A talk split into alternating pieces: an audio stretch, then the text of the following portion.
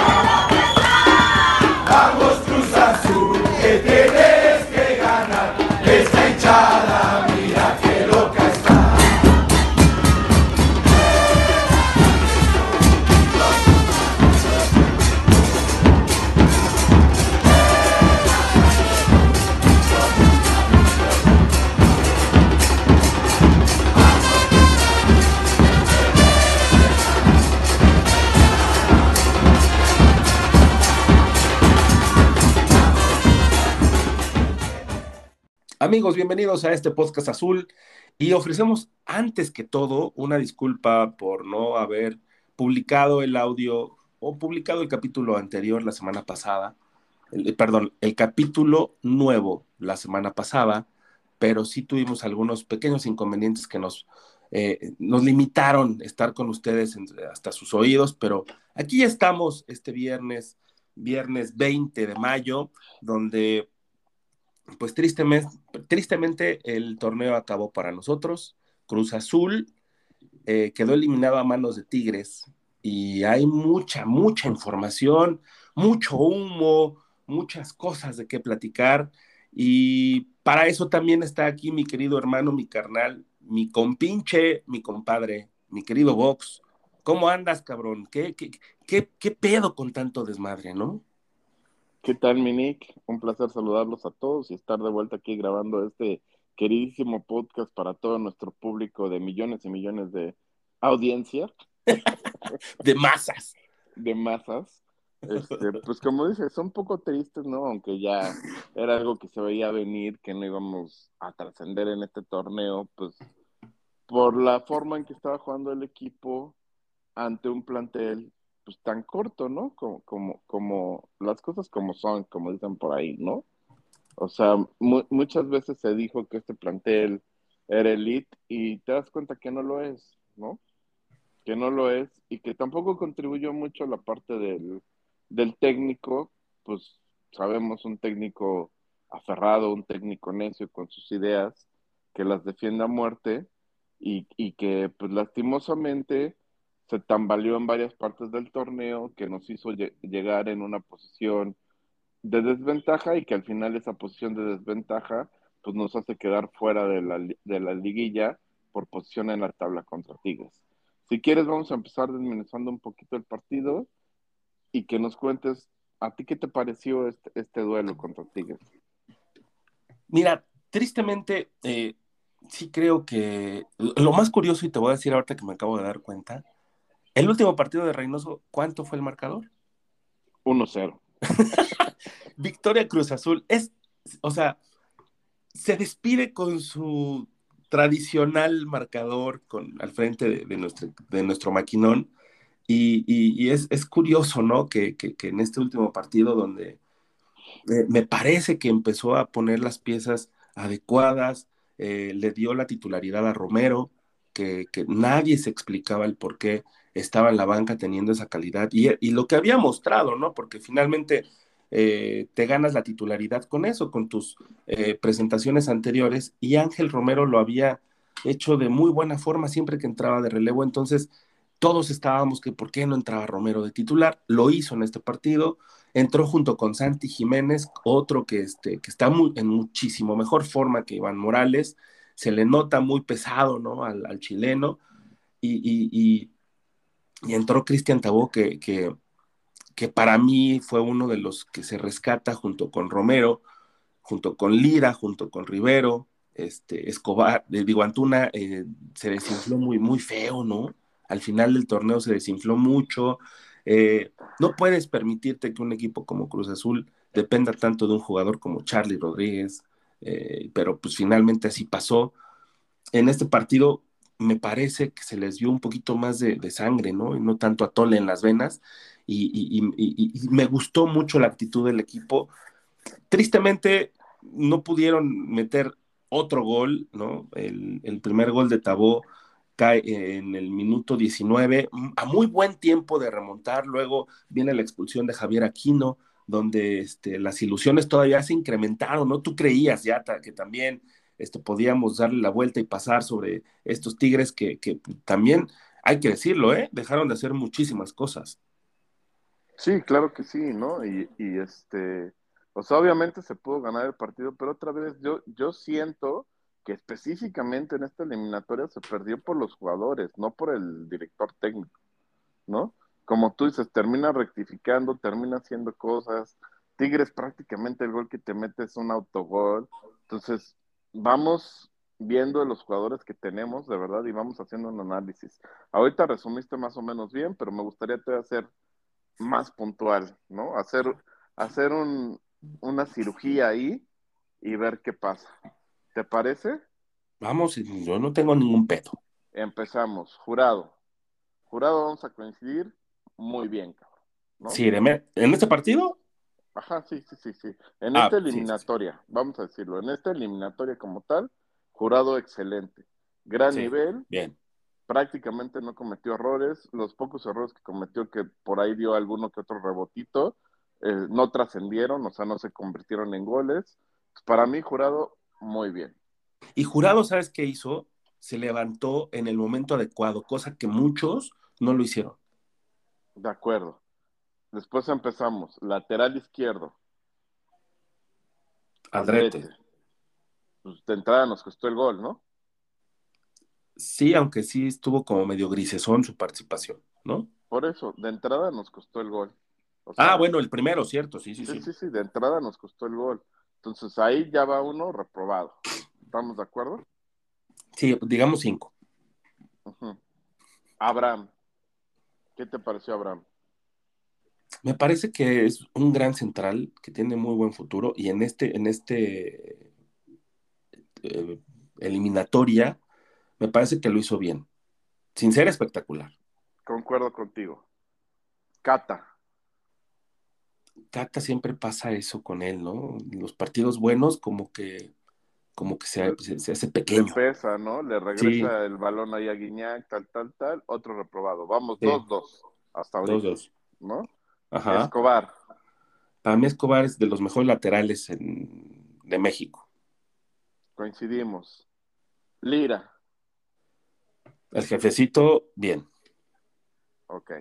Pero tampoco espectacular, bien nada ah, Para, para mí también bien, pero vamos a decir, aprobados, los aprobados llevamos hasta ahorita cuatro contra dos reprobados, ¿no? Ajá. Eh, Rivero. Este, de panzazo. Yo sí lo repruebo, fíjate. Me encanta Rivero la lucha que pone, pero creo que en específico en la eliminatoria contra Tigres, erró demasiados pases, cuando tenía el balón no sabía para dónde darla, no se movía el espacio para recibirla. O sea, mucha, mucha lucha, pero nada de inteligencia que se necesita en esa zona del campo donde se estaba desenvolviendo Rivero. Bueno, si lo vemos de ese lado, toda la razón. Entonces, 4-3. Vamos. Tabo. Bien, de los que eh, puso más sangre y más valor, más coraje, más ganas de, ir hacia adelante, eh, fue Tabo. De acuerdo. este, Romero. Romero, el, jugador diferente, con talento, a mí me gusta mucho lo que hace Romero, no lo podría reprobar nunca. Vamos, adelante. Antuna este, igual grisesón, ¿no? O sea, como que se desinfló, sí, es muy rápido, pero dejó de, ser ese, ese tipo que sabía dónde moverse en el momento preciso y, en estas eliminatorias no, no pesó. Sí, un poquito igual que con Rivero, ¿no? Que mucha lucha, muchas ganas, pero poca trascendencia. Así es. yo, yo también lo repruebo. Santi. Ay, pues, este, junto con Iván Morales, pues, este, de, de mal a peor, ¿no? Pues sí, su, labor es meter goles, ¿no? Exactamente, y, y, no nada más en esta eliminatoria, sino en todo el torneo. este, brilló por su ausencia, a excepción de aquel partido en Toluca, ¿no? Así es. Y el otro cambio que podemos evaluar, que fue el que jugó realmente minutos, es Morales. Otro. Pues, otro Tuvo una muy clara al final del partido, ¿no? Y esa yo creo que lo va a marcar no al grado de Pacerini, ¿no?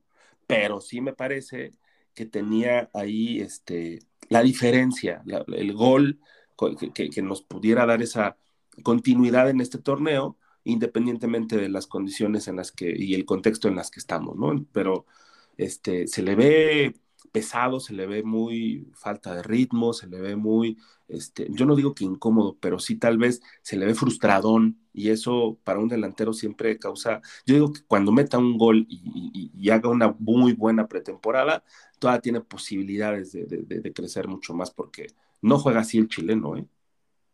De acuerdo.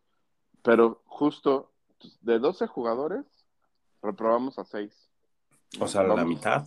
Vamos a hacer el resumen. Reprobado Aldrete, reprobado Cata, reprobado Rivero, reprobado Antuna, reprobado Santi y reprobado Morales. Seis jugadores reprobados de 12. Entonces, ¿dónde está el problema del equipo? ¿Sí? ¿En realidad es el DT o en realidad son los jugadores? En esta liga que tengas razón, pero en, en las otras, en los otros partidos a lo largo de este torneo en específico, me parece que sí fue más el, el tema de, de, de- de Reynoso, ¿no? Por, por esa necedad, por esa terquedad. Este Rivero y, y- y Vaca y, y, este, no son armadores, no son jugadores para eh, ser tan atacantes, ¿no? Rivero incluso jugó Sí, sí, pero la va- punta. Vamos, vamos otra vez a, a quién tenías. O sea, eso, es- eso para mí es lo importante, ¿no? O sea, en el, en el momento que Tabó estuvo listo, ya Rivero no volvió a jugar en esa posición, que era la que le usaba al inicio, ¿no? pero pero estaba no Romero, güey. Bueno, Y- pues Rome- O Romero, también podías, si veías Romero que para mí, funcionaban tus dos delanteros con dos, dos puntas juntas, como lo hizo en este partido, este, si lo hizo fue porque sabía y tenía esa necesidad de goles. La necesidad de goles no empezó ahorita, empezó pero- como y- seis y- partidos y- atrás. Y vamos otra vez, ¿eh? A mí me parece que fue un mal movimiento, que el equipo se veía mucho mejor con Tabó y una punta que con dos puntas cuando saca Tabó. Pero, o sea, otra vez, no se trata de defender a Reynoso capa y espada, porque creo que sí cometió errores, ¿no? Pero a lo que voy es que estuvo muy, muy limitado por las piezas con las que contaba. Y a mí sí me hubiera gustado ver a Reynoso con sus piezas disponibles, ¿sí? Lo con que sí podemos hacer, güey, que ya terminó este eh, liderazgo, este reinosismo, digamos, en Cruz Azul, de eso vamos a platicar más adelante, tuvo tres torneos con la máquina, ¿no? En el primero, le- cero reproches, cero nada, ¿no? ¿Estás de acuerdo? De acuerdísimo. En el segundo torneo, ¿qué calificación le das tú? No, reprobado. Y en este, Pero también, o sea, lleva dos torneos, lleva dos si torneos vamos, reprobados. si vamos a esas también, entonces, Sí, de sí. tres torneos, dos reprobados y una, eh, un torneo este, de en el que las ¿no? condiciones se dieron, lo- las estrellas se alinearon y, y todo este desmadre, lo que tú me digas, se consiguió la novena, cosa que ningún entrenador con más cartel, con más este, palmarés, con más experiencia, con más conocimiento, con más de lo que tú me digas, porque han pasado muchísimos en el banquillo azul, consiguieron. Y este güey lo hizo en seis meses con un gran equipo, donde figuraban, eh, tenían un equipo muy redondo, muy completo, pero también bien unido. Eso sí se notó. Después, con los mismos jugadores, viene el bajón, tal vez normal, pero te das cuenta de que No, no debería ser normal y ahí estamos viendo al Atlas ahorita, ¿no? sí, sí, sí, pero ellos empezaron también un poquito bajones y volvieron a subir, güey. Porque De ahorita acuerdo. este, el Atlas no empezó como está jugando ahorita, por ejemplo, este, con el 3-0 que le metieron a Tigres, increíble. Este, ellos sí pudieron ganarles a los, a los este, Willos norteños, ¿no? Entonces, A los chiquitigres. a los diminutos que se vieron ayer, este, pésimo, ¿no? Ante un Atlas que se vio inteligente, se vio este, muy tiempista, se vio bastante bien el equipo, me, me gustó mucho ayer lo que hizo el Atlas, eh, y ahí se ve la diferencia, ¿no? entre un equipo que sí supo, un tal vez incluso también un entrenador que tiene buena relación con la, o sea, todo el entorno siempre suma. De acuerdo, y si te parece, vamos a escuchar una cancioncita. Ah, ya nos- regresamos. Y Ya regresamos, está, yo bien entrado, cabrón, me cortas No, la inspiración. regresamos justo a hablar de los contextos de la salida de Reynoso, ¿no? Va, y, evalu- y evaluar un poquito lo que tú estás diciendo de cuál fue el contexto en el torneo post campeonato y cuál fue el contexto en este torneo que acaba de terminar para nosotros y que lleva a la directiva a tomar la decisión de prescindir ya de los servicios de Reynoso y ver qué nos va a pasar. No me gustaría mucho ya empezar a ahondar en, en el fútbol de estufa porque realmente a hoy, al momento que estamos grabando este podcast, que es todavía día jueves a las 10.48 de la mañana, no tenemos ni idea de quién va a llegar de, de director técnico, ni mucho menos quién se va a ir y quién, quién va a llegar de refuerzo. Entonces, escuchamos esa rolita y empezamos a, desmenuzar un poco los contextos. nos vamos a ir a 1986, güey. Sí, en el Mundial de México, con una banda que sí, que, sí- me acabo de reencontrar con esta canción y me la sé de pe a pa, después de haberla escuchado, de no haberla escuchado en, en años, güey. Yo creo que fácil 20 años sin escucharla. Y ya, sin más, esto es Hit con Viento Loco.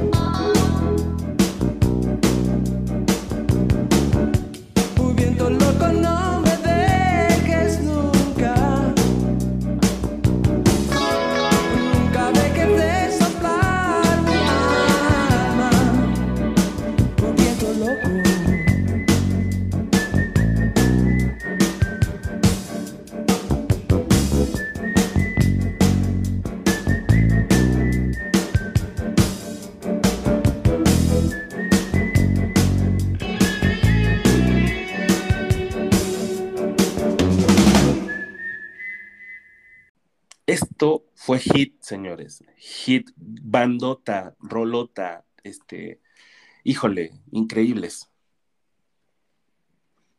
De, de aquellas este, sellos que salieron cuando era el, el rock en tu idioma, ¿no? ¿Te acuerdas?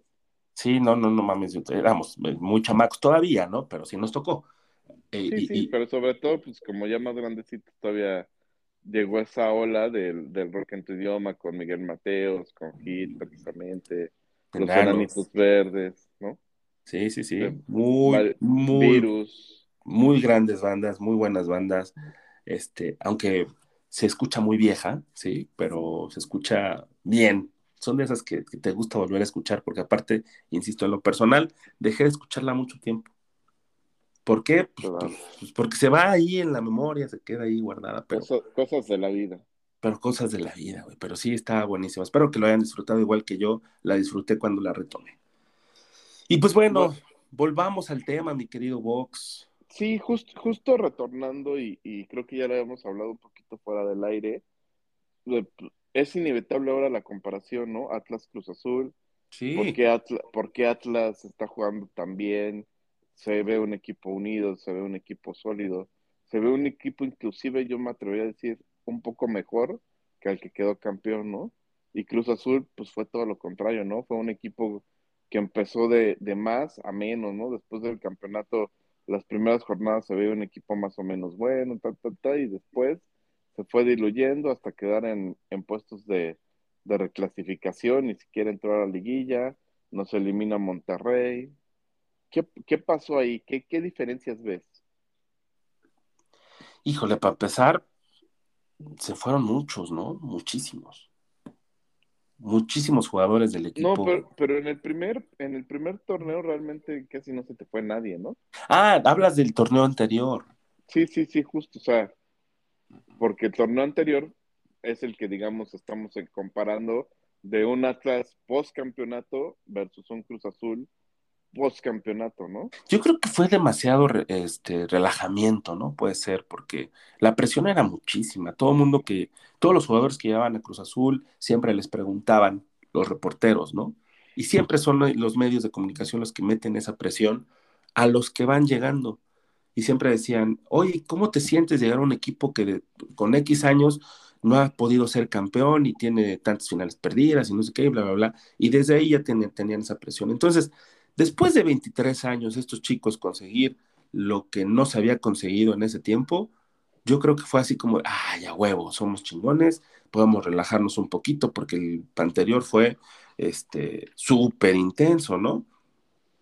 Porque Claro. 12 victorias consecutivas, 41 puntos en un torneo corto, este, lograr eh, este, pasar en cuartos de final al Toluca, dejar al Pachuca en la semifinal y vencer al Santos con una genialidad entre Yotun y Cabecita Rodríguez, eh, pues digo, eh, se lo merecían estos chavos y, relajarse un poquito, bajaron muchísimo de nivel muchos jugadores, ¿no? Este, todavía no se, no se aparecían de nuevo los Álvarez, ¿no?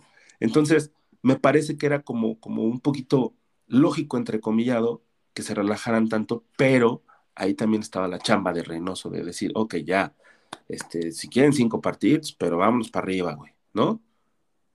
Sí, sí. Poner a punto otra vez el equipo, empezar a, a competir para hacer una dinastía, para hacer lo que está logrando el Atlas ahorita.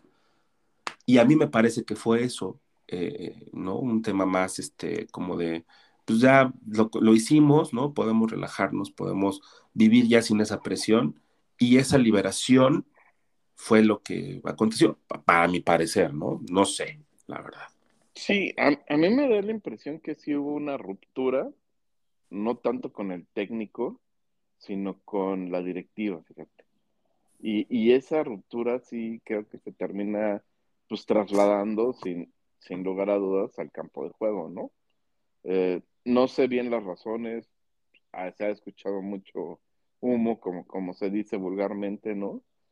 Y, este, y hay algunas cosas que, que, que sí, digamos que, que he escuchado de primera mano de, de algunos familiares de jugadores inclusive, que pues no tengo por qué poner en duda, ¿no? Pero eh, empezando por el tema de, la, de las famosas primas o premios, ¿no? Que nunca eh, llegaron a manos de los jugadores o no llegaron bien en su momento, ahí sí des- desconozco si sí se les pagó en algún momento, ¿no? Pero en el instante en que se debían de haber pagado, no fueron pagadas. Entonces, eso obviamente, pues sí genera un cierto descontento, porque dices, güey, o sea, cumplí una meta que en 20 años nadie había cumplido, y qué pedo, güey, ¿no? Claro, como en cualquier trabajo, de lo que Ajá, habíamos como- comentado. Como en cualquier chamba, ¿no? O sea, tú esperas, pues que sí, que sí te traten con cierto preferencia, ¿no? Vamos a decirlo así, o sea, con cierto reconocimiento de parte de tus empleadores porque hiciste algo, pues que nadie había logrado en 20 años, cabrón. Y, y no fue así, ¿no? Los trataron como alguien más, y no solo eso, ¿no? Sino que justo se da dentro del equipo la parte de austeridad que llamaron los, los directivos, donde bajan muchas, eh, bajan el presupuesto de muchas cosas, ¿no? Donde inclusive ya no tenían, por ejemplo, los Gatorades tan a la mano, ¿no? Y eso a lo mejor para nosotros suena absurdo, pero para un jugador profesional que está acostumbrado y que otra vez venimos de ganar un campeonato, cabrón. Y dices, güey, o sea, estos Ya ni para premios- agua. Ajá, esos son los premios que obtuve. Ya no tengo ni para el pinche Gatorade, ¿no? Los hoteles bajaron de nivel, este, todo, todo bajó de nivel a lo que estaba acostumbrado Cruz Azul. Todo. Sí, porque Cruz Azul, de, digamos, es de los equipos pues, que siempre se ha quedado en hoteles de super lujo, ta, ta, ta, ta, ta, ta, ta, ta, De los que trata y consiente al jugador, ¿no? Trata muy bien al jugador. Exactamente. Y si bien no fue una medida permanente, creo que yo, creo yo que sí afectó a muchos y ya sobre todo cuando estaban este, viendo, oye, me voy, me quedo, ¿qué me ofreces? Pues en ese momento la directiva, la verdad es que no le ofreció prácticamente a nadie renovar y mucho menos renovar con, con beneficios, ¿no? O sea, con mejor salario, con mejores condiciones, etcétera, etcétera, etcétera, etcétera. Y pues se dio el, el tan sonado caso de, de, de Orbelí, ¿no? Por ejemplo, ¿no? Donde todo el mundo decía, "No, sí, güey, pues nunca me ofreciste nada, cabrón, por eso no renové, ¿no? Claro. Y así se puede ir con muchos, ¿no? Con el cabecita, con Romo, y obviamente que la gente, o sea, los aficionados de un lado dicen, pinches mercenarios, pinche gente ojete, pero esos güeyes pues también dicen, güey, yo esperaba pues las perlas de la Virgen después del campeonato, ¿no? Y, y lo único que recibí fue pues peores condiciones de trabajo, ¿no? Entonces yo creo que todo eso sí mermó y todo eso hace que al final esa ruptura haya sido tan marcada que se terminan yendo un chingo, ¿no? Lo cual tampoco es normal, ¿no? Sí, no, pues, es- o sea, ya hemos hablado muchas veces en varios episodios en este podcast sobre quiénes se fueron, ya todo el mundo lo sabemos, ¿no? Y este, y se fueron también, pero también llegaron otros que, que prometían demasiado, ¿no? Sí, Llegó pero vam- va- Morales, vamos a- Romero, Tabó, Vamos a entenderlo. Es, esa, es- ese campeonato, entonces, esa temporada que es la que termina en diciembre del año pasado, pues justo se echa a la basura por todo, todo ese enrarecimiento de las condiciones de trabajo y de la relación, ojo, directiva con jugadores.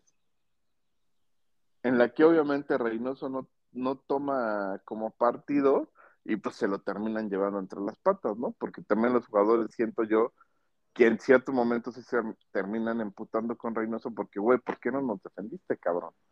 ¿No? ¿Por qué no, Claro. no, no luchaste por nuestros intereses? como líder. Ajá, como líder y Reynoso, pues ahí al final yo siento que como profesional dice, güey, yo no me quiero meter en pedos, no me voy a poner ni del lado de la directiva ni del lado de los jugadores, yo voy a hacer mi chamba, pero pues es esa fricción que hubo tan cabrona, sí termina por darle en la madre, ¿no? Y otra vez el timing, güey, ¿no? El timing. Porque dices, güey, entró la pinche austeridad eh, justo después de ser campeón, no mames, ¿no? Sí, sí, sí. Está muy, muy raro. Y ahora sí, vámonos al siguiente torneo. ¿Qué pasa después?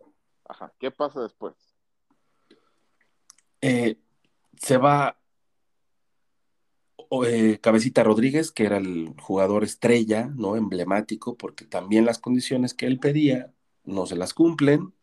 Se va este, Luis Romo, se va Orbelín Pineda, como lo dijiste, y llegan y se refuerzan con un presupuesto hasta de risa, ¿no? Para traer tantos jugadores como Lira, como Iván Morales, como Romero, como Tabó, como Antuna, como Mayorga, como Luis Abraham, con un escasos dos millones de dólares para el, eh, el mercado futbolero es de risa, ¿no? No compras ni, ni papitas. Entonces, con ese presupuesto traes tantos jugadores, a unos a los negocias, este, Álvaro Dávila, todo mundo le aplaudimos en ese momento por haber traído jugadores que son promesa, que son, eh, redujo la edad este, encabronadamente del equipo y no dan el ancho. No todos los jugadores dan el ancho y además, después de haber sido aplaudido por, por todos los medios, lo corren. Sí. Y ¿No? vamos, vamos, un pasito antes de la salida de David. ¿no? Un pasito antes. Ok. ¿Cuántos jugadores salieron? En ese Un momento. chingo. Ajá, un chingo. ¿no? En, es- en esta temporada que estamos analizando. Ah, bueno, Fueron bueno, un chingo. Ya ni me acuerdo, pero, pero como 12, ¿no? por ahí, ¿no? O sea, como tú dices, empezamos por las estrellas que sí, este, Orbelín, Cabecita, Romo, pero también se fue Paul, también se fue Yotun, también se fue Montoya, también se fue Pacerini. ¿Quién más? Este, Se fue Josué Reyes, Brian Angulo, Gudiño. Brian Angulo, ¿Cómo se llamaba el chico este? Alexis. Alexis Gutiérrez, ¿De cuántos van ahí, güey? Alexis Peña. Voy en 12. O sea, se fueron 12. Y llegaron 1, 2, 3, 4, 8, ¿no? 5, 6, 8. Entonces, ¿te reforzaste? No, pues dejaste ir 12. Tú tienes un déficit de menos 4. Ya nada más el número de jugadores. Ahora en posiciones. Vamos a decir, la central se reforzó bien. ¿no? Sí, O bueno, de lo mejorcito que ha llegado, ¿no? Yo creo. se este, balanceó, ¿no? Por- el peruano. Peña, pero re- agarraste a Abraham. Ahí bien, ¿no? Y también llegó Mayorga, ¿no? Que también es un lateral. Llegó Mayorga, entonces vamos a decir que las laterales, pues se mantuvo porque mantuviste a Escobar, a Chagui, y en la izquierda sumaste a, a Mayorga en lugar de, eh, bueno, no en lugar, sino que ahí no perdiste a nadie, o perdiste a Jaiber Jiménez, vamos a decirlo así, que lo mandaste a la sub-20 porque ni siquiera equipo le, le consiguieron, y sumaste a Mayorga. Vamos a decir que ahí tuviste un más uno y Sí. un más uno en la, en la central, ¿no? Perfecto. La media, Paul, Yotun, Yotun, este, Montoya.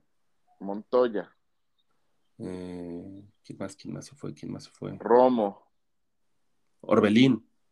Orbelín. Estás hablando cinco güeyes, perdiste y ganaste a Lira y a Charlie. O sea, ahí sí creo que nos quedamos bien cortitos y Súper. tenemos, corto. y tenemos un menos tres, güey. ¿No? Sí. Un menos tres de los hombres que perdiste. Y yo, yo pondría cabecita vale por dos, güey. Ajá, ahora nos vamos a vámonos arriba porque Antuna llega, pues llega por Piojo, si quieres Tabo, las bandas, vamos a poner otra vez este más uno con Romero, ¿no? Ganas ahí ciertas variables por las bandas, donde antes solo tenías a- al Piojo, y si quieres a Orbelín, pero acá ganas a Antuna, Tabo y Romero, tienes tres. Pero en la delantera, como bien dices, en la delantera pediste a tu goleador y no trajiste a nadie, cabrón. A nadie, porque Morales no es goleador. Morales en Chile jugaba igual que juega Santi aquí, de acompañante. Ajá. No es tu nueve, es el acompañante del nueve. Entonces sí te quedaste corto en traer esa posición. Y en esta ex- temporada yo fui a ver únicamente un partido que fue este el, El del América. Azul. Y se nota, en la televisión no se nota tanto, eh, güey, pero en el estadio sí se ve un equipo partido. No hay cómo hacer la rotación de defensa ofensiva, güey. Eso, eso sí está muy, muy cabrón y bien marcado únicamente cuando lo ves en vivo. Y entonces es ahí cuando dices, ah, pinche Santiago, ah, pinche Iván, ¿no? Pinche Morales, este, son una mierda, porque, pero si no les llegan los balones, ellos tienen que bajar para acarrear el balón hasta allá. Si, si, eh, Ángel Romero, incluso a pesar de su calidad, tenía que acarrear desde la media cancha hasta para llegar hasta la, hasta la zona eh, ofensiva, ¿no? Es, es, es bien complicado hacer esa labor y luego aparte tener cabeza para ver cómo armamos la jugada. Es complicado y aparte no había quien lo se acompañara, porque ya era así como de puta, ya hice el esfuerzo de bajar, ahora tengo que subir, vale madre, ¿no? O sea, no tengo 10 pulmones. Y eso te digo que se notaba mucho. Y tal vez el sistema que se utilizaba fue muy... Eh, pudo haber sido, la, eh, exhibía a los delanteros, ¿me explico? Porque si bien ya era pesado ser el 9 cuando tus condiciones no son de 9 natural, entonces todavía hacer ese esfuerzo para bajar y, y, me van a decir que hay muchos jugadores que hacen eso, pero los dos delanteros que tenemos no lo hacían y no lo hacen. Claro, porque su rol otra vez, o su rol en el que se ve bien, es en el de acompañantes de un centro delantero. Porque ahí, ahí es donde Santi brillaba, o los, los, momentos que tuvo de brillo en Cruz Azul, fueron acompañando al cabecita, ¿no? Y, y, y ahí estaba esa, esa sociedad en la que se, los dos brillaron bastante bien y dijimos, Santiago, wow, ¿no? Qué bueno, promesa. Y entonces Exacto. tú esperabas que cuando Casita se fuera, él eh, como que cumpliera con las funciones que también él tenía, pero ya vimos que no es posible porque él necesita de alguien para poder acompañarse y poder crecer junto con esa figura, ¿no? Y tal vez si en una loca idea entre ver a los dos, a Morales y a Santiago, en, un mismo partido, puede ser que hasta se estorben. Sí, puede ser, porque ninguno va a tener ese, ese instinto goleador del killer, ¿no? Ninguno. Exactamente. Y, todo, y los dos están acostumbrados a hacer el mismo rol. Entonces, volvemos a lo de hace rato. El plantel se quedó muy corto. En esta temporada no hubo refuerzos. Hubo un relleno de los huecos que perdiste, pero no ganaste nada. Y te quedaste corto. Porque otra vez, tanto en la media como en el centro delantero, nos quedamos muy cortos, máxime con la lesión, la lesión de Charlie Rodríguez, ¿no? Porque sí, no, a lo mejor te, se notó a lo mejor, cañón. Ajá, a lo mejor si Charlie seguía jugando, pues no nos dábamos cuenta tanto de que el equipo estaba muy corto en la media. Pero al Charlie estar fuera, pues sí se vio, como tú dices, un pinche hueco enorme, ¿no? Y se exhibió muy cabrón a Rivero, por ejemplo, ¿no? Sí, sí, sí, que, también. Que, Otro... que de ver... Ajá. De verdad se me hace un perro de casa y un güey que le echa un chingo de ganas, pero yo no lo quisiera ver otra vez en Cruz Azul en esa posición. Porque no le da, güey, no le da. ¿Sí? Sí, las condiciones eh, son diferentes. Y a pesar de que sí puede cubrir esa zona y puede funcionar, ¿no? Y lo pongo también entrecomillado, no es su, su labor, no es este, sus condiciones natas. Pero pues bueno, ¿Te parece si nos vamos a Rolita, mi querido carnal, y regresamos para cerrar el tema? Porque mucho humo, muchas cosas, pero lo que sí es cierto es que se nos fue Reynoso. Claro que sí, vámonos con otro clasiquito, pero ahora del otro lado del charco. Vamos a oír esto de los Smiths, There is a light that never goes out.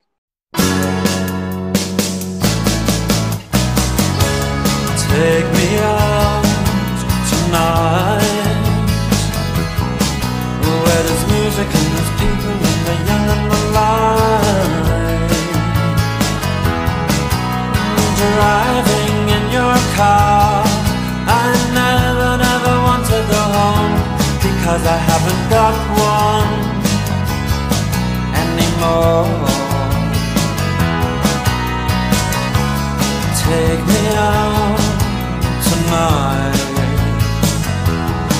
Because I want to see people and I want to see life Driving in your car. Oh please don't drop me home. Because it's not my home, it's their home and I'm welcome no more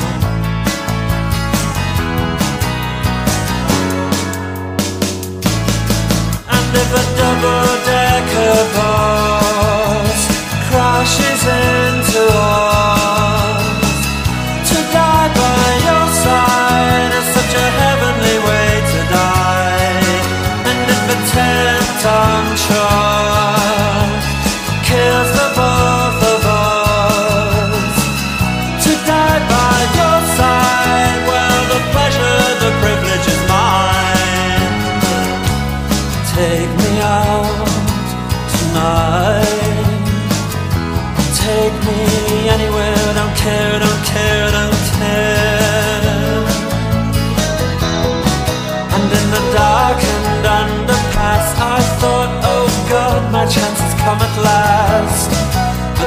strange fear gripped me and I just couldn't ask.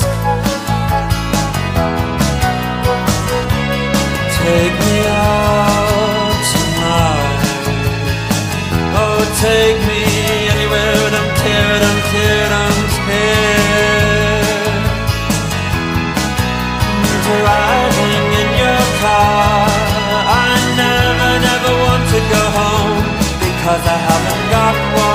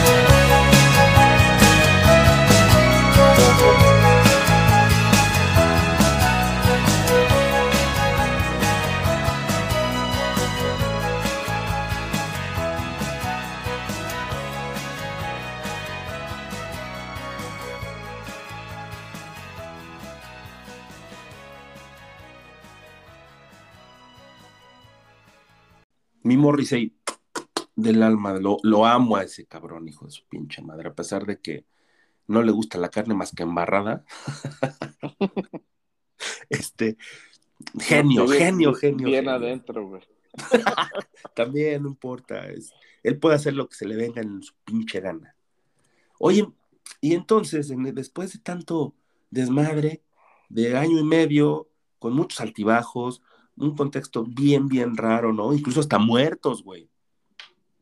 Que, que- que- que eso nunca había pasado, ¿no? En un contexto de esta lucha de poder, de llegar a la presidencia, que tú, que yo, de reaparecer Billy Álvarez justo cuando va comenzando este, la, la etapa final de este torneo, justo este, eh, no sé, mu- mu- muy, muy raro, muy, muy raro el ambiente en la cooperativa.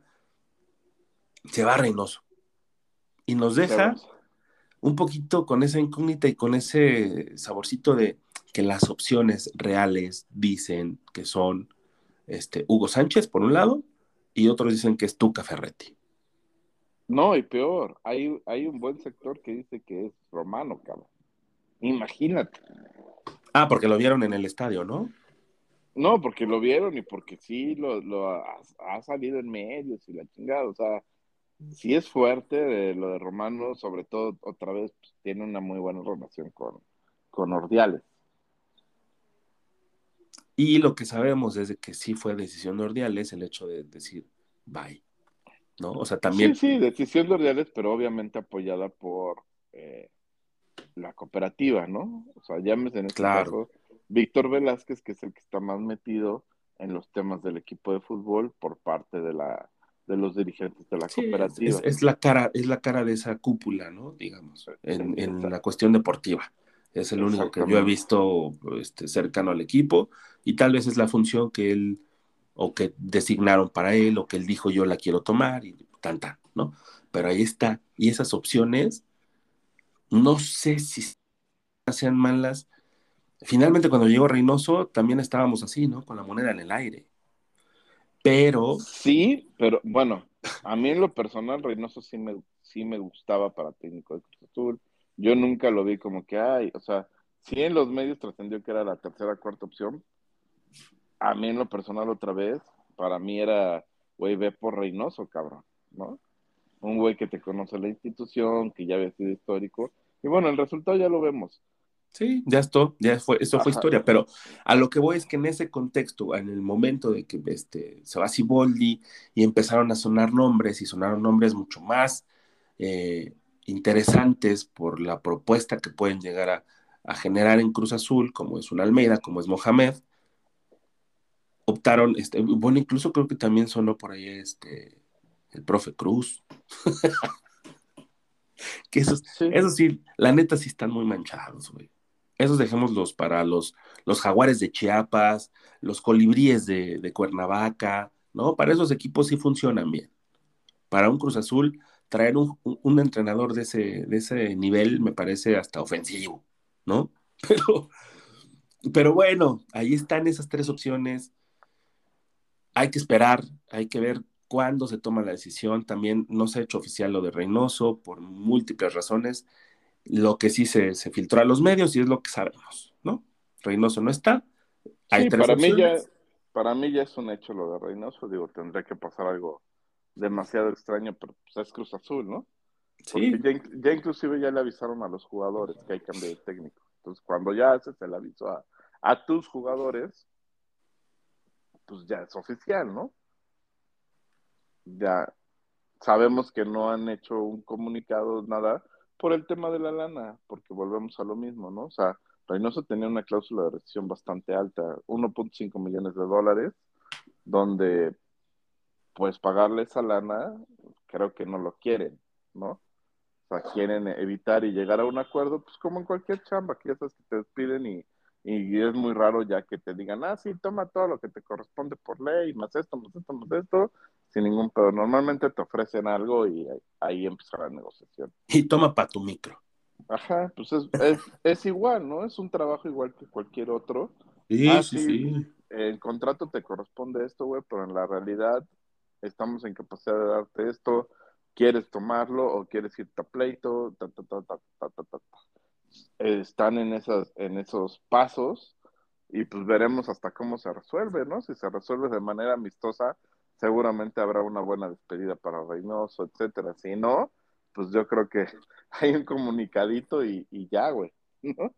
Oye, lo que sí es cierto es que eh, a mí, a título personal, no sé si a muchos les parece o lo comparten, eh, pero Reynoso levantó en el 97 la Copa en León.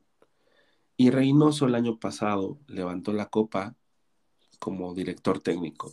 Eso yo creo que para cualquier azul es suficiente para tomarle una estima especial a este técnico que se va y que deja, pues sí, un gran hueco que llenar a pesar del funcionamiento, a pesar de lo que este, de su estilo de juego, también hay que aplaudirle eso, se casó con la suya, eh, fue terco, fue aferrado, fue, este, hizo lo que pudo, re, remendó el equipo con lo que, como pudo y como Dios le dio a entender, a pesar incluso también de, de perder a su auxiliar técnico por cuestiones extracancha, este, manejar un equipo como Cruz Azul me parece bien complicado, bien complicado y él supo hacerlo en los primeros seis meses y después se fue desinflando. Fue como una antuna, ¿no? Llegó con ese ímpetu y imponer este récords y bla, bla, bla, bla, bla, y después se fue bajando. Tan así que Cruz Azul no se puede permitir quedarse en estas etapas, ¿no? El, torneo pasado fue repechaje, en esta fue este, los cuartos de final. Me parece, no sé si sea buena decisión, porque pues este ver también que traen a estos nombres atrás, Hugo Sánchez tiene años sin, sin, dirigir, no me parece la mejor decisión. Tuca Ferretti este, puede ser, es más activo, tiene muchos este, éxitos en su, en su historia, pero el, el, el, lo último que mostró con Juárez mm, dejó mucho que desear, ¿no? Entonces ahí ese fue un pequeño tropiezo. Y Romano, pues bueno, este, ni palmarés tiene. empezar. Romano sería una pinche burra, cabrón. O sea, ahí sí sería como para irles a incendiar la noria, güey. De verdad, o sea. Ni palmarés tiene, güey. Porque volvemos a lo mismo, ¿no? O sea, hablamos hace rato de quién llega, quién se va, te reforzaste, etcétera, etcétera. Pues en este caso va a aplicar exactamente lo mismo, ¿no? Y no solo con el técnico, con los jugadores, ¿no? Porque otra vez, o sea, por ejemplo, ahorita ya empiezan a decir, no, los becados ya fueron y la chingada. Y yo no digo que no, pero otra vez, ¿quién llega y quién se va? ¿Sí? Si me vas a decir, otra vez vamos a sacar a ocho, nueve jugadores, güey. Y voy a contratar a tres, ¿no? Híjole, sí, va a ser, va a ser este, complicadísimo ver cómo se resuelven estos temas. Primero, pues hay que poner tire, porque aparte ya se viene el torneo, ¿no? Sí, o sea, eso debería de ser, güey, que primero pongan al que decide y que él decida quién, quién viene y quién se va. Pero esta directiva se las gusta, se las gasta así, güey. Yo no dudo nada que pinche lista de transferibles ya salga, que se deshagan de algunos, que vengan otros y que al nuevo entrenador digan, este es tu equipo, a este bolas. Hazlo jugar. Hazlo jugar, resuélvelo, ¿no? Ya con los jugadores ya escogidos, con todo ya escogido. Entonces, otra vez, no, no me parece, y yo creo que, que los culpables están en otro lado, ¿no? Y, y hay que empezar a, a buscarlos en esas direcciones, ¿no? Pues así termina la historia de, de Reynoso en este Cruz Azul caótico, pero dejando una estrella más en el escudo, cosa que se le agradece y se le va a agradecer toda la vida. También nuestro querido Azulado hizo su, su, mención en este tema. Y yo creo que mi querido carnal, con esto también termina nuestra temporada 4. ¿eh? Vamos a estar, sí, tal vez este, regresando cada semana, cada 15 días, pero ya igual puede ser intermitente porque ya no hay mucha información de no hay nada que platicar de eso, a menos de que sea necesario, pues nos vamos a ver por acá. Pero sí, yo creo que ter terminando la participación del equipo, como lo fue el domingo pasado, nuestra temporada concluye y así va a cerrar nuestro querido Azulado esta temporada. ¿Te parece si vamos a escucharlo? Vámonos. Amigos de Entre Cruzados, ¿qué tal? Espero que se encuentren muy bien. Obviamente tristes por la situación que vivimos, ¿verdad? De una nueva eliminación, pero bueno, obviamente no siempre se puede ganar. Y pues estamos a unas horas de que se dio la noticia ya de manera oficial de la salida de Juan Reynoso como técnico de Cruz Azul. Eh, sentimientos encontrados, la verdad. Y bueno, eh, admiración y agradecimiento para Juan Reynoso por todo lo que nos ha dado. Eh, fue partícipe en esa máquina de los 90, eh, fue partícipe en el campeonato del 97 como defensa central y como capitán del equipo. Y bueno, ya después como maquinista de nuestro equipo, eh, nos consiguió la novena estrella. Gracias Juan Reynoso, de verdad. Eh, el mejor de los éxitos a donde quiera que vayas. Al parecer quiere estar en la selección peruana para 2023. Vamos a ver qué le depara el futuro. Y bueno, por nuestra parte y a título personal, mi agradecimiento completamente por eh, todo lo que nos has dado. Eh, sí me queda por ahí también en la parte crítica eh, los planteamientos que de repente no van eh, acordes a lo que es Cruz Azul, a ese unocerismo. Eh, por ahí alguna vez recriminaste que el hincha de Cruz Azul se volvió de paladar negro. Eh, y no, mi Juanito Reynoso, ¿qué crees? Que toda la vida hemos sido de paladar negro. Toda la vida hemos sido exigentes. Y tú lo sabes porque en los 90 formaste parte de ese equipo que, que nos ilusionó a muchos y que nos enamoró a muchos. Y que a pesar de no conseguir eh, tantos títulos como hubiéramos esperado, pero el estar ahí en el Estadio Azteca en aquel entonces, en los años 90, eh, viéndote jugar con estrellas como Pintado, Zamora, Hermosillo y muchos otros más, siempre nos hacía ilusionar. Y aunque no ganaran, Ustedes siempre, siempre tuvieron un lugar especial en nuestros recuerdos y en nuestro corazón. Así es que siempre hemos sido así, siempre hemos sido exigentes. Y ojalá y vuelvas en una nueva etapa y ojalá y el fútbol y Cruz Azul te den una nueva revancha. Y ojalá esa revancha esté llena de éxitos. Te agradecemos todo lo que has hecho, por supuesto. Eh, es una pena que tengas que irte, pero bueno, creo que será crecimiento para, para ambas partes, tanto para nuestro club como para ti. Y que tengas nuevas aventuras y que esas nuevas aventuras te dejen muchas nuevas experiencias. Y bueno, eh, pues hablando de directores técnicos, no se sabe todavía, la moneda está en el aire, bueno, más bien la ruleta, porque hay una ruleta de técnicos que ni siquiera quiero mencionar. Así que vámonos con algo de Eduardo Galeano de El fútbol a sol y a sombra. Y esto es acerca de el director técnico. Y dice así. Antes existía el, el entrenador y nadie le prestaba mayor atención. El entrenador murió calladito la boca cuando el juego dejó de ser juego y el fútbol profesional necesitó una tecnocracia del orden. Entonces nació el director técnico, con la misión de evitar la improvisación, controlar la libertad y elevar al máximo el rendimiento de los jugadores, obligados a convertirse en disciplinados atletas.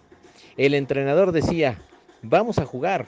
El técnico dice, vamos a trabajar. Ahora se hable números.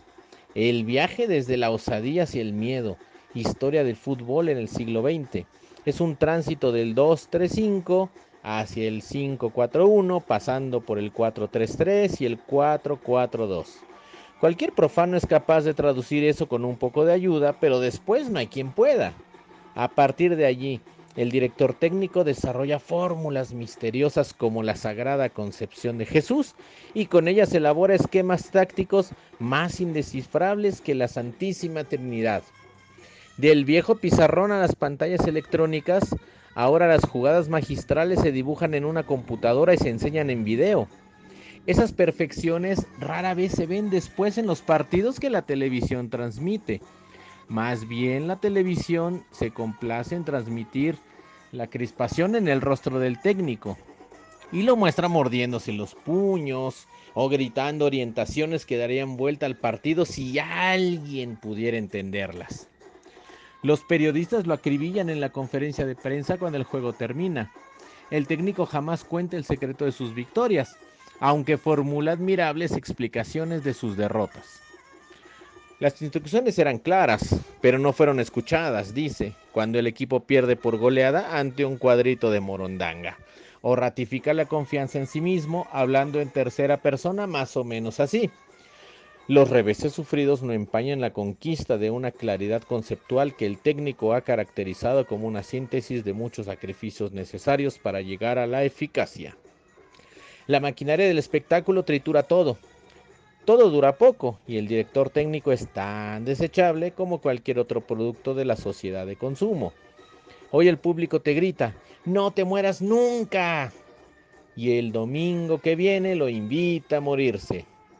Él cree que el fútbol es una ciencia y la cancha un laboratorio, pero los dirigentes y la hinchada no solo le exigen la genialidad de Einstein y la sutileza de Freud, sino también la capacidad milagrera de la Virgen de Lourdes y el aguante de Gandhi. Así es que, queridos amigos míos, esta temporada ha llegado a su fin para nosotros. El ciclo de Juanito Reynoso ha llegado a su fin. Esperemos eh, cuáles son las nuevas noticias. Eh, empezaremos a prender la estufita de leña, de carbón, de gas o tal vez de energías eh, renovables, no sé, tal vez por ahí instalaremos un panel solar en la estufita.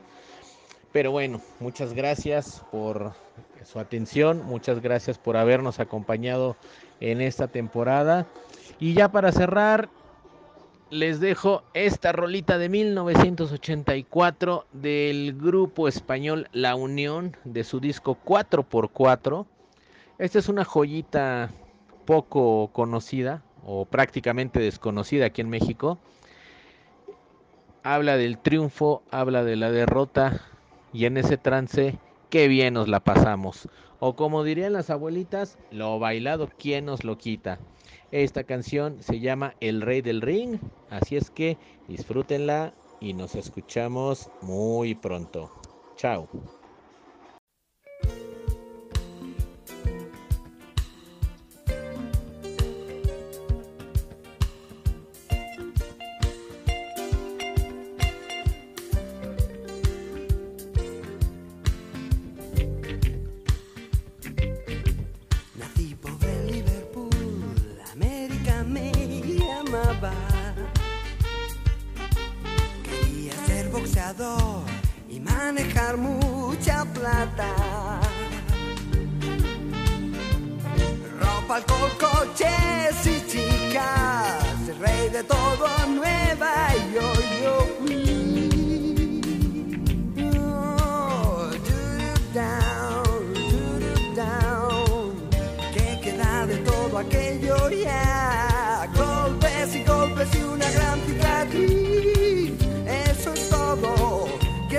¿Quién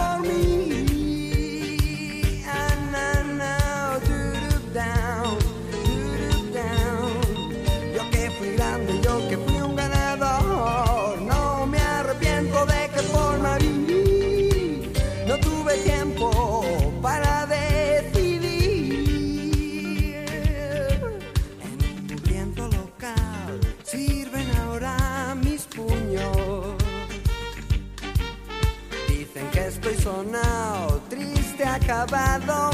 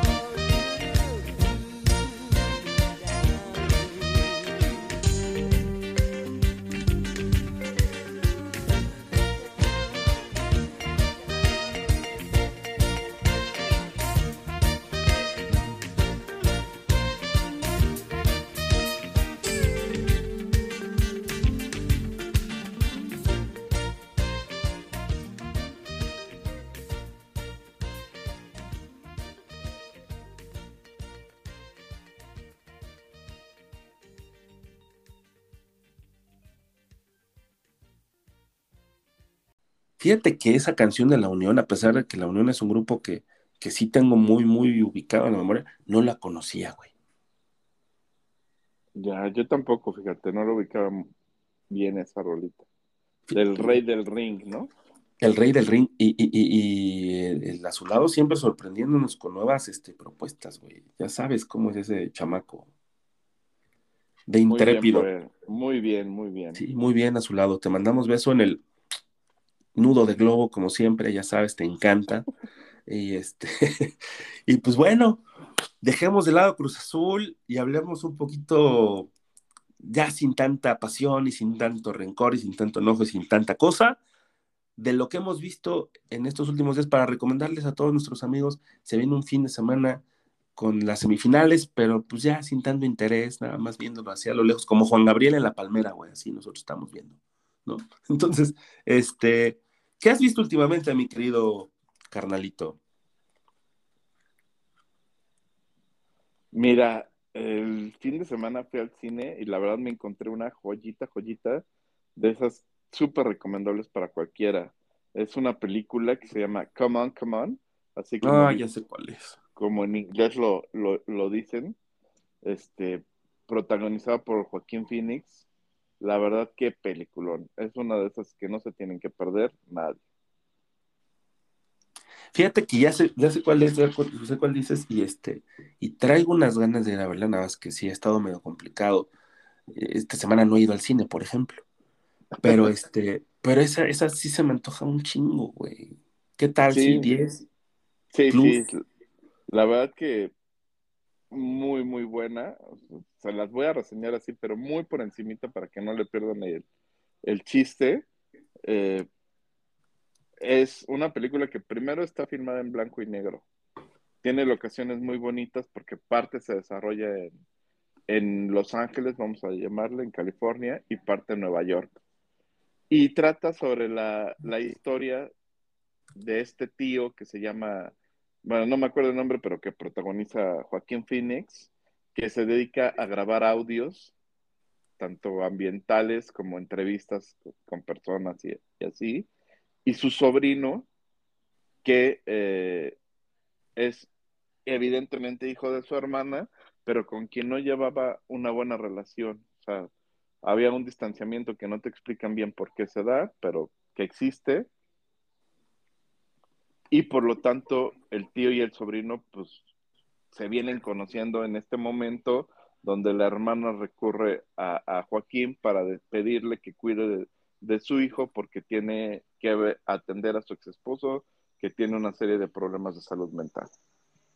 Básicamente ahí comienza la relación entre el sobrino y el tío, que se van conociendo, que van vivi- viviendo experiencias juntos No llores, tranquilo, tranquilo. y no, sí está así de, vas a llorar mucho en la película y te van mezclando, obviamente, lo que es la visión de la vida de- del niño y cómo trasciende al, al tío y al mismo tiempo en el trabajo de Joaquín, un- el documental en el que está trabajando es justo cómo ven los niños el mundo.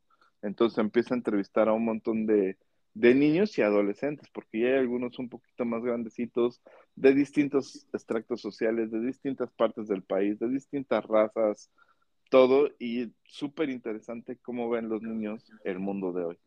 Entonces, está muy, obviamente muy entrañable, es una película de muchos sentimientos, este, que te hace reflexionar un montón de cosas, y muy bien hecha y muy bien narrada, y todo amarrado en la relación entre el tío y el sobrino. Sí, esa, esa es la que quiero ver después. Ya ahorita, este, no sé si en este fin de semana o la siguiente semana, pero esa es la que, la siguiente visita al cine, güey. Pero sí se me antoja mamón, mamón. Y más con esta Sí. recomendación, todavía más, güey. Me voy a llevar mis Kleenex porque sí, soy chillón en el cine, yo también. Sí, la verdad que es muy entrañable y sí, vela, ¿no? Porque aparte, pues es de estas que no están tanto en el circuito comercial, no sé cuánto tiempo vaya a durar. Hay que verla lo más pronto posible y por la fotografía sí vale la pena verla en el cine, la verdad. Y el, y el sonido también, tú sabes que el sonido en los cines ya normalmente es muy bueno, ¿no?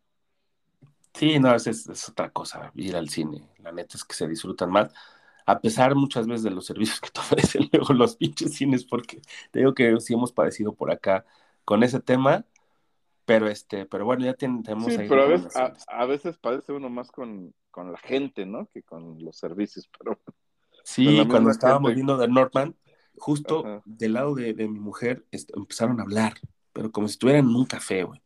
Y del otro lado empezaron a cuchichear, pero fuerte, güey, de mi lado.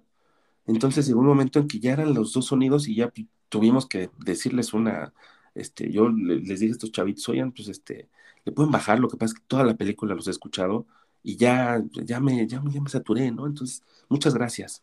Y ya no les di opción, nada más se quedaron con cara de, con ojos de plato y ya dijeron, sí, perdón. Y la señora que estaba al lado de ellas, este, sí se enojó, güey. Hasta Sí, dije, o sea, se puso punk. se puso bien punk, ¿no? Porque dice, ay, sí, ya va a acabar la película, que no sé qué.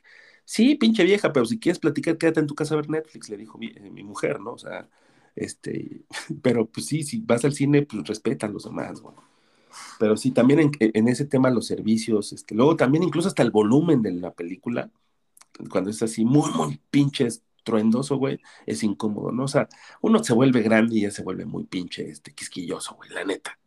Pero este, luego pides unas palomitas, no te las llevan, güey. Es un pinche desmadre aquí en este pueblo, este, este tema. Pero, pero pues ir al cine siempre es ir al cine, ¿no? Por ejemplo, la última que fui a ver, y esa es mi recomendación, no sé si ya la viste tú, yo creo que sí, Doctor Strange en el multiverso de la locura. Sí, sí, ya tuve oportunidad de ir a, de ir a verla. Fíjate que, que yo esperaba mucho de esta película, casi a la par, o un poquito más de, de Spider-Man No Way Home. Y, y este. Y, y me decepcionó, fíjate. Sí, se quedó corto para ti. No, yo fíjate que no iba con mucha expectativa y pues cumplió lo normal, o sea, no me encantó, tampoco me decepcionó, pero no tenía gran expectativa, esa es la realidad. Por, por tanto rumor, o sea, por ejemplo, América Chávez me parece que está metida con calzador. Sí, sí, sí.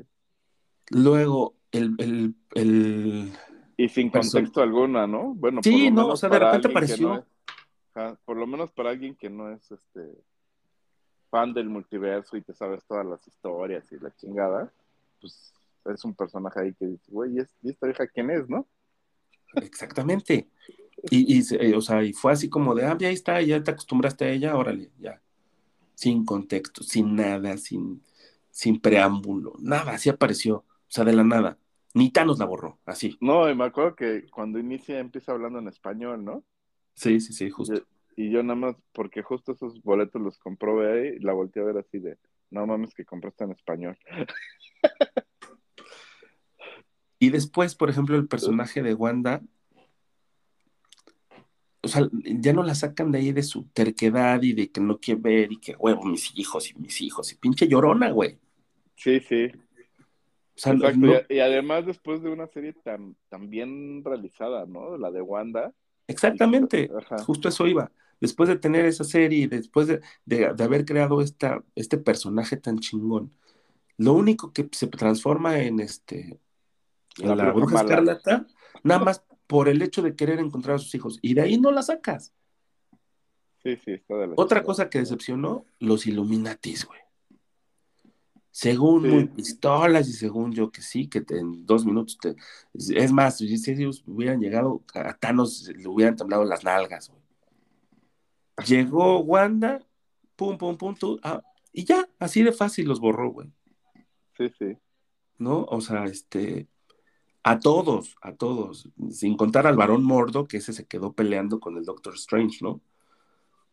Pero este, pero a Reed Richards, a Charles Javier, a Capitana este, Marvel, Sí, a todos les dan su madre bien a rápido. todos les dan su madre, güey, así, con, casi, casi con un chasquido de, de, de- de dedos como Thanos, güey. Sí, O sea- y creo que, creo que lo único rescatable justo fue esta aparición de estos personajes que, que dices, ah, pues seguramente ya van a empezar a tener más participación, ¿no? Sí, que, a mí sí me dieron Que ganas de gritar cuando vi a este, al señor fantástico, güey. Ajá. Que aparte eso del multiverso se me hace una mamada, ¿no? Porque ya, este... O sea, ya tienes toda la libertad de aparecer y desaparecer personajes a, a gusto, ¿no? Porque pues tienes infinidad de universos y en un universo los matan, pero no te sigue vivo, güey. Entonces ya, o sea, cualquier muerte puede revivir, cabrón, ¿no? Exacto. Que eso pasa mucho en los cómics, pero aquí finalmente, este, pues sí es como un elemento que, que, que- que les está saliendo medio chafa. La sí, neta. pero ya, ya se abusó, ¿no? Creo yo. Y qué bueno que, por ejemplo, con Iron Man decidieron no hacerlo así, güey, ¿no? Y sí le dieron crank al personaje, ¿no? Sí, igual la gata, ne- digo, este, la viuda negra, ¿no?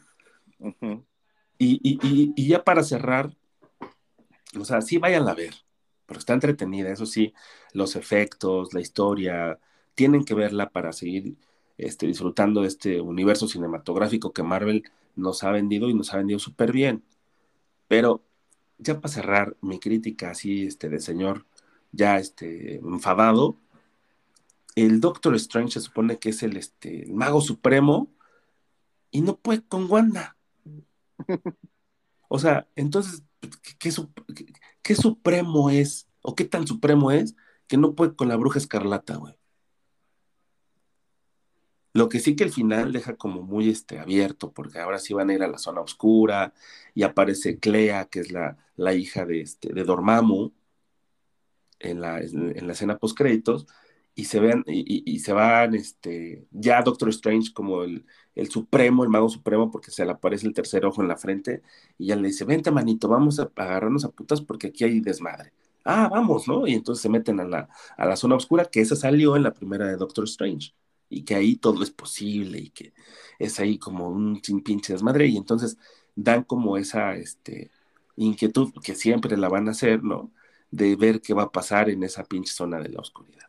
Y ya, ahí termina. Pero sí, yo le pondría como un 6, güey, porque sí me entretuvo en algunas cosas, en otros efectos se ve súper chafa, cosa que no había visto en, este, en otras películas de Marvel. Y, y los personajes, cómo los fueron metiendo, te digo, América Chávez a, a huevo, los Illuminati, este, bien pendejos, aunque se pintaban así bien pistolas, y ya después resulta que, bye. Y ya, este, Y Wanda terminan mala. así, ya. Sí, Wanda que mala y que este y también se metió en el feminismo un poquito, ¿no? O sea, tú haces una cosa mal y te aplauden y te dicen, ay, ten cuidado, güey, y yo hago una cosa mal y ya soy la malvada, ¿no? Y este, arriba el, el, este, el patriarcado. o sea, a mí me pareció así, güey, pero, pero bueno, es, es, es Marvel, sabemos que ya está Disney ahí detrás y todo este desmadre, pero, pero sí, este, de una película que yo esperaba mucho más, resulta que fue mucho menos lo que recibí, pero pues insisto, es, es necesario verla para darle continuidad a este desmadre. Venga. ¿Viste? Pues, Mis- ya. mi- me apasioné igual que como se hablaba del Cruz Azul, porque pues, sí son personajes que me gustan. El multiverso Marvel, cabrón. Pues vámonos ya con una rolita. Despedimos esta temporada, amigos. Esperamos vernos por aquí pronto, ya con cuando haya un poquito más de luz en todo este humo, ¿no? Que ya sepamos por lo menos uno que otro refuerzo y uno y el director técnico sobre todo y que este ¿Cuándo inicia la temporada que viene, mi querido? Inicia a finales de mes del, de junio. O sea, el 30, Finales. si no me equivoco, ajá. O sea, prácticamente tenemos un mes. Prácticamente tenemos un mes. El equipo reporta pretemporada el día 2. Seguramente va a ser exámenes médicos. La chingada, es- si no me equivoco, es jueves. Para que el- a partir del lunes ya empiecen ahora sí los trabajos como tal. Seguramente irán a playa o algo así. Ya entrenamiento, pues para mí me parecería relevante que para esa fecha, pues no solo tengamos ya director técnico, sino que tengamos ya la mayoría de los jugadores definidos, ¿no? Ya si te Claro. faltan uno o dos refuerzos, pues bueno, ¿no? Pero ya la gran mayoría ya, ya deberían de estar, si es que esperamos tener un buen torneo, si no, otra vez vamos a caer en las mismas, ¿no? Y otra vez hacer esa evaluación una vez que tengamos todos estos elementos de si salimos perdiendo o salimos ganando respecto al torneo anterior, tanto en la dirección técnica como en los jugadores. Ya después la historia pues hablará, ¿no? Y, y, y, y lo que nosotros digamos, pues a lo mejor nos hacen quedar como payasos, o a lo mejor, a lo mejor nos dan la razón, pero bueno, sí me gustaría hacer ese análisis al arranque para ver realmente qué expectativas podemos tener de nuestro equipo. Pues esperemos que ten- tener más claridad en ese entonces y que Dios nos agarre confesados. Con esta relación amor-odio que, que- que- que es, es, eh, va a ser eterna hasta que me lleve pifas, ¿no? Este, con mi querido Maquinón. Sí, yo creo que, o sea, amor, pues siempre va a haber hacia el equipo, ¿no? El odio más bien es hacia ciertos personajes que siempre han estado atrás de los hilos de, de la máquina, ¿no? Eres un poeta, cabrón. Pues vámonos con esta rolita, este grupo que a mí en lo personal me gusta mucho y me gusta mucho cómo hace covers. Se llama Wizard y vamos a escuchar uno de sus últimos covers, si no me equivoco, que sacaron en este disco que, que sacó como Metallica, como de covers del álbum negro y no sé qué. Este, se llama Enter Sandman, Wizard.